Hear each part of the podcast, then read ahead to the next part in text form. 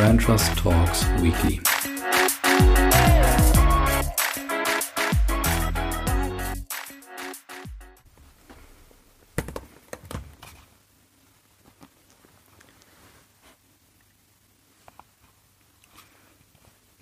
So, liebe Hörerinnen und Hörer, willkommen zurück zu einer neuen Folge Brand Trust Talks Weekly. Diesmal wird's durchaus sportlich, aber es ist interessant, dass ich immer so einen, so einen gewissen Branchenfokus habe. Also es wird viel um Sport beziehungsweise sogar Fußball gehen. Ja, und äh, es wird auch so von der Ebene auch ziemlich hoch, habe ich den Eindruck. Es geht einmal um die Bundesregierung und einmal um die äh, deutsche Nationalmannschaft. Also viel höher geht's, glaube ich, in Deutschland fast gar nicht. Ne? Also los geht's. Ja, starten wir mit dem Thema der Woche und das war ja der Launch von Netflix direkt in Frankreich und den Tests, die auf der Welt dazu auch laufen. Und eigentlich wurde das meiste nur bestätigt. Es kamen noch Themen auf, wie gut denn der Dienst auch zum Thema Marke passt und nochmals die Feststellung, dass Netflix hier vorangeht, was das Thema Testen und Bedürfnisse des Kunden angeht, um das eben herauszufinden. Und dem habe ich auf jeden Fall nichts hinzuzufügen.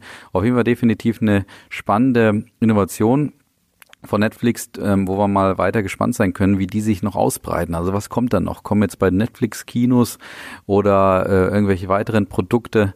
Also da können wir definitiv gespannt sein. Ja, und kommen wir zum ersten Thema sozusagen der Woche dann auch wir wagen mal so einen Ausflug in die Welt der Werbung. Und da habe ich mir so die Frage gestellt, welche Prämissen muss denn eigentlich Werbung erfüllen, um eine gute Werbung zu sein? Und da habe ich so ein paar Kriterien mal zusammengestellt. Also ich habe gesagt, auf jeden Fall Werbung sollte immer glaubwürdig für die Marke sein. Also es sollte gut zur Marke auch passen. Gute Werbung sollte natürlich auch attraktiv sein für den Empfänger. Gute Werbung sollte auch differenzierend sein gegenüber den anderen Werbungen oder vergleichbaren Werbungen, zum Beispiel des Wettbewerbs. Eine gute Werbung sollte ein klares Ziel verfolgen, zum Beispiel einen erhöhten Abverkauf oder vielleicht auch die Steigerung der Bekanntheit oder eine, auch vielleicht eine erhöhte Reichweite, die dadurch entsteht.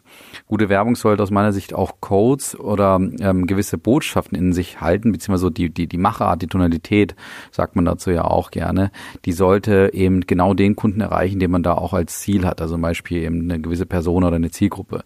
Und ich glaube auch, dass Werbung natürlich auch irgendwo kreativ, überraschend und andersartig sein sollte aber das empfinde ich meistens eher weniger als Selbstzweck, denn als Folge der oben, oben genannten Sachen. Also Glaubwürdigkeit, Attraktivität, Differenzierung, Zielorientierung und Zielgruppenorientierung und eben eine Portion Kreativität. Das sind so meine Kriterien für eine gute Werbung. Und wenn wir uns das jetzt mal alle, wenn wir uns mal komplett beruhigt haben und diesen Whataboutism abgelegt haben, dann gucken wir uns nochmal den Spot der Bundesregierung an und bewerten ihn mal nach den oben genannten Maßstäben und nicht unbedingt nach der Emotion, die wir vielleicht sofort wahrnehmen. Und dann glaube ich, dass die Regierung da ein Problem erkannt hat aus ihrer Sicht, und zwar vor allem, dass junge Menschen durchaus ähm, zu kämpfen haben mit den Regelungen oder sich dort auch nicht unbedingt unterordnen lassen, die jetzt in der Pandemie eben gelten.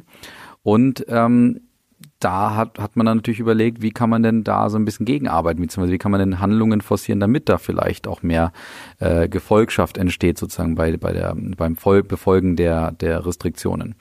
Und dann könnte man natürlich sagen, ja, die Bundeskanzlerin könnte noch mehr Appelle formulieren und, und der Gesundheitsminister vielleicht auch und man könnte vielleicht eine Influencer-Marketing-Strategie aufbauen oder TV-Werbung machen, wie es zum Beispiel zu Beginn, Beginn der Pandemie war, wo insbesondere viele Sender und auch, auch Stars ja viel zu dem Thema Flatten the Curve und bleibt daheim und so weiter gemacht haben. Aber Jetzt gerade zeigt sich vielleicht auch in der aktuellen Krise wieder, dass eben etwas anderes gebraucht wird. Also zum Beispiel ähm, nicht mehr ein Appell, sondern eben so eine Werbung, ähm, wie dieser Spot, den die Regierung gestartet hat. Und da haben sie irgendwo in die Trickkiste gegriffen und eben diesen Spot rausgeholt. Und wenn man das jetzt nochmal be begleitet oder nochmal bewertet, was ich eben an Kriterien genannt hat, dann muss man, glaube ich, feststellen, dass viele der Kriterien ganz gut bewertet wurden. Nämlich der ähm, Spot ist sicherlich attraktiv für den Empfänger. Er ist witzig, er ähm, ist lustig, hat ähm, ja, irgendwo zeigt Menschen in einer passenden, vielleicht leicht überzeichneten Welt. Er ist definitiv differenzierend. Ich glaube, sowas Vergleichbares gab es bisher noch nicht so auf der äh, in, in vergleichbaren Ländern würde ich sagen. Er hat definitiv das Ziel erfüllt, nämlich Reichweite zu erzeugen, weil er unheimlich schnell viral ging. Und er spricht den spezifischen ähm, gelernten Codes. Und zusätzlich ist natürlich eben dann eben als Folge dessen sehr kreativ, überraschend andersart. Also das heißt, viele Kriterien kann man sozusagen positiv bewerten. Das Einzige, was man dem Spot vorwerfen kann, ich glaube, er ist so atypisch, dass die Bundesregierung als Absender der Marke irgendwie nicht zum Spot passt. Man hätte von ihr vielleicht noch mehr Seriosität erwartet, so ein Kümmern um all die Existenzen, die gerade den Bach untergehen, vielleicht eine Empathie für alle und so weiter. Und vielleicht ist auch der Zeitpunkt nicht optimal gewählt, weil man vielleicht, also weil gerade ein, ein anderer Spot einfach erwartet wird und nicht so dieses Thema zu Hause bleiben und so weiter, sondern eher, wie gesagt, ähm, irgendwas in die Richtung seid für ähm, all die Existenzen da, die da gerade vielleicht ähm, Herausforderungen vor sich haben. Aber ähm, ich glaube, der Zweck heiligt hier einfach die Mittel. Um Bewegung bei den Jugendlichen zu forcieren, muss eben vielleicht die Werbung genau in dieser pointierten Art sein ähm, weil die anderen Probleme müssen eben auf anderen Wegen gelöst werden und da kann es eben keine Alternative sein, diesen Spot nicht zu machen, nur aufgrund der Reaktion, die er vielleicht bei anderen hervorruft. Werbung kann und muss eben auch manchmal kantig sein und gerade wenn wir sagen, dass diese, äh, ähm, ja, dass, dass wir vielleicht bei dieser Zielsetzung eben auch ein bisschen ähm, äh, oder gerade bei dieser Zielsetzung vielleicht gerade so kantig sein müssen. Um eben jetzt nicht nur eine deutschlandgerichtete äh, Sichtweise zu haben, habe ich mir mal wieder einen Gast eingeladen und zwar wieder, wie letzte Woche auch schon, in Holländer und diesmal ist aber der liebe Aljan de Boer, der ist Head of Inspiration bei, bei unserem Partner von Transactive und der hat den Spot als gerade als Experte für die Generation Z mal aus seiner Sicht eingeordnet. Hey Colin, thanks for uh, for having me. Uh, yeah, I think it's a brilliant campaign because of a couple of reasons. From a social scientific perspective, we uh, we know that when you want to reach youngsters, you really have to uh, tap into a basic fundamental human need, and that's exactly what this campaign is doing. Youngsters today are socially distant; they're in lockdown. Uh, they they don't have the autonomy or the freedom that they usually have, and whereas some kids are very anxious.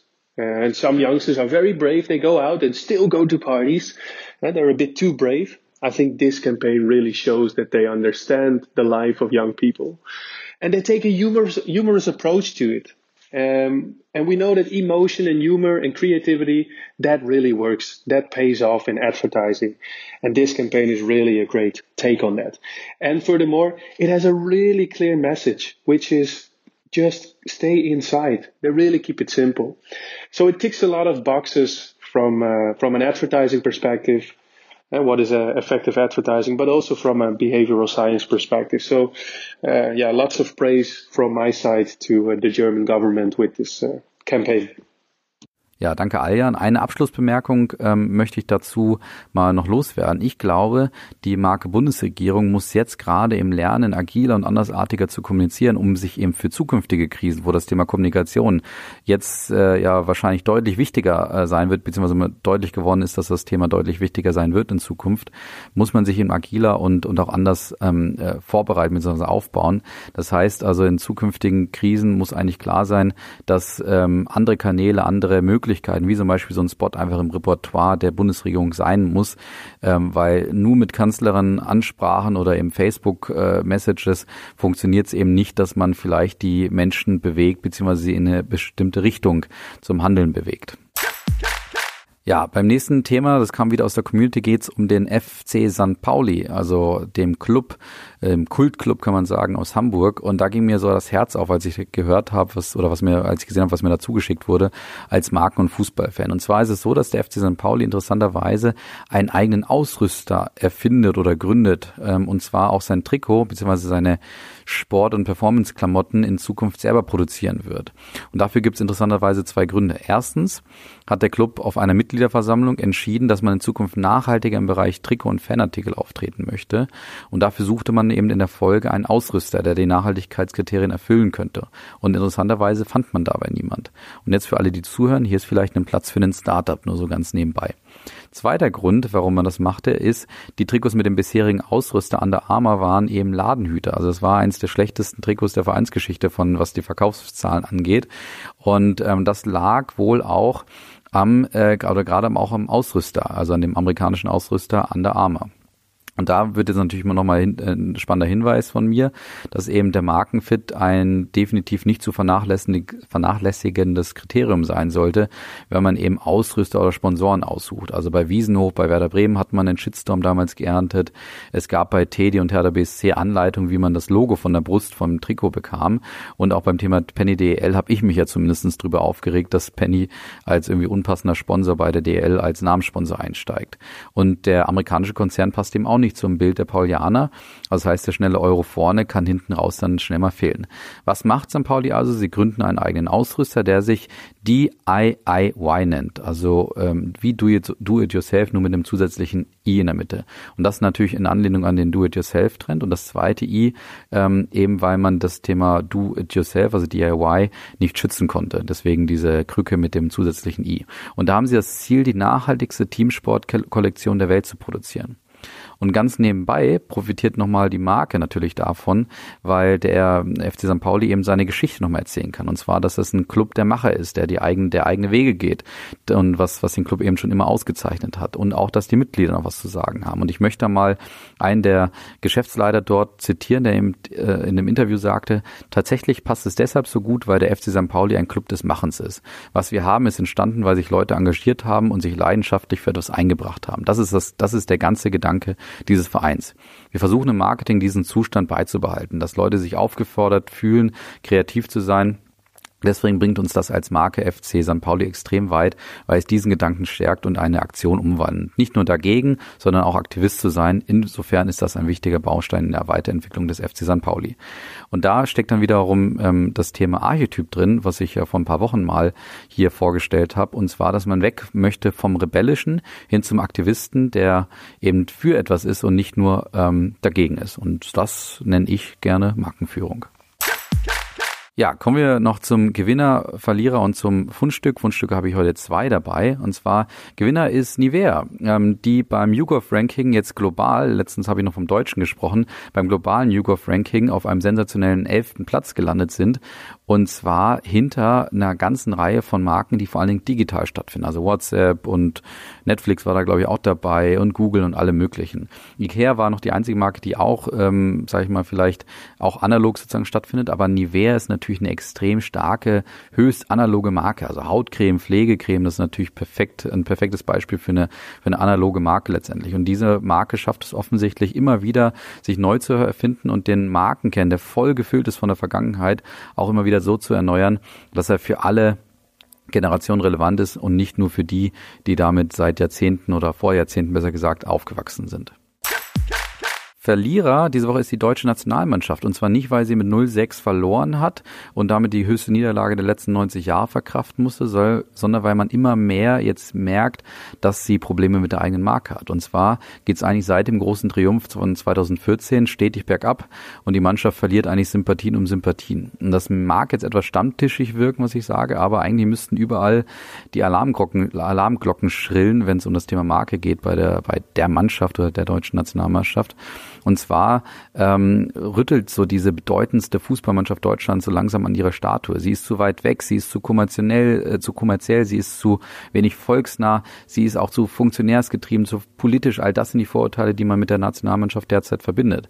Und es gibt auch faktisch keine Umsetzung der Marke, wie sie sich vielleicht selber auch sieht, ähm, in die wichtigsten Facetten ähm, dieser Marke, wie zum Beispiel ein Spielsystem oder auch der Trainerauswahl. Und ähm, Jogi Löw als einer der wichtigsten Markenbotschafter dieser dieser Marke wird wahrscheinlich immer mehr zum Symbol der Marke Nationalmannschaft, wie man sie eben nicht haben möchte. Also abwartend, eher weniger emotional, eher volksfern. Ja, und ich glaube, die Marke Nationalmannschaft braucht da schon so eine Re Revitalisierung oder einen Restart. Fritz Keller, übrigens der Präsident, des DFBs und damit auch sozusagen der oberste Chef dieser Marke, bringt eigentlich sehr viel mit, um diesen Restart zu äh, betreuen. Die Frage ist, ob er es auch umsetzen kann und das bleibt fraglich. Ja, kommen wir noch zum, zu den, zum, zu, zu meinen Fundstücken. Und das ist heute einmal Almdudler, also das beliebteste, die beliebteste Kräuterlimonade Österreichs, und zwar seit 1957. Und die ähm, führten jetzt ein Gender-Sternchen auf ihrer Flasche ein. Und sie begründeten es mit ihrer historischen Mission, und zwar, dass die Österreich, das österreichische Familienunternehmen es sich seit jeher zur Aufgabe gemacht hat, mit positiver Haltung auf gesellschaftlich aktuelle und wichtige Themen aufmerksam zu machen. Und mit dieser Almdudler Diversity Edition die es eben ab sofort in Österreich und ähm, Deutschland limitiert wohlgemerkt gibt, ähm, nimmt man sich eben der Sprachsensibilisierung an. Also ein wunderbares Fundstück, schaut es euch mal an auf den Flaschen. Ähm, wie gesagt, jetzt mit dem Gender-Sternchen versehen, also Almdudler und Almdudler. Und das zweite Fundstück ist aus dem Fußballmagazin Elf Freunde wird zwei Freunde und zwar nur für eine limitierte Zeit. Also an einem Tag ähm, ähm, nennen sie ihre Webseite auch um. Und zwar wollen sie mit diesem, äh, mit dieser Ausgabe, dieser Sonderausgabe auf das Thema Social Distancing natürlich eingehen. Eben elf Freunde können sich gerade nicht treffen, maximal eben zwei Freunde. Ähm, und äh, ja, sie möchten auch gleichzeitig darauf aufmerksam machen, was denn die Folgen von Corona im Fußballbereich sind und da mal eben einen Tag und ein Magazin nutzen, um ähm, darauf aufmerksam zu machen und alles mal zu zeigen und auch durchaus zu kritisieren, dass der Fußball sich da gerade in eine äh, schwierige, Richt schwierige Richtung bewegt. Und das stärkt wiederum auch den Markenkern von elf Freunde beziehungsweise zwei Freunde eben jetzt gerade, nämlich die sich immer auch so ein bisschen als volksnah, humoristischer, aber auch sehr kritischer, äh, kritisches Magazin verstehen, vielleicht auch so eine Portion Re Re Rebellentum dabei und damit so ein bisschen auch gegen die typischen Magazine ähm, sozusagen antreten. Und wie gesagt, deswegen ist dieses von elf Freunde zu zwei Freunde, glaube ich, ein perfekter Ausdruck dieser Marke. Ja, das war schon wieder für die Woche. Freue mich, äh, wenn ihr nächste Woche wieder einschaltet. Also macht's gut, schönes Wochenende, bis bald.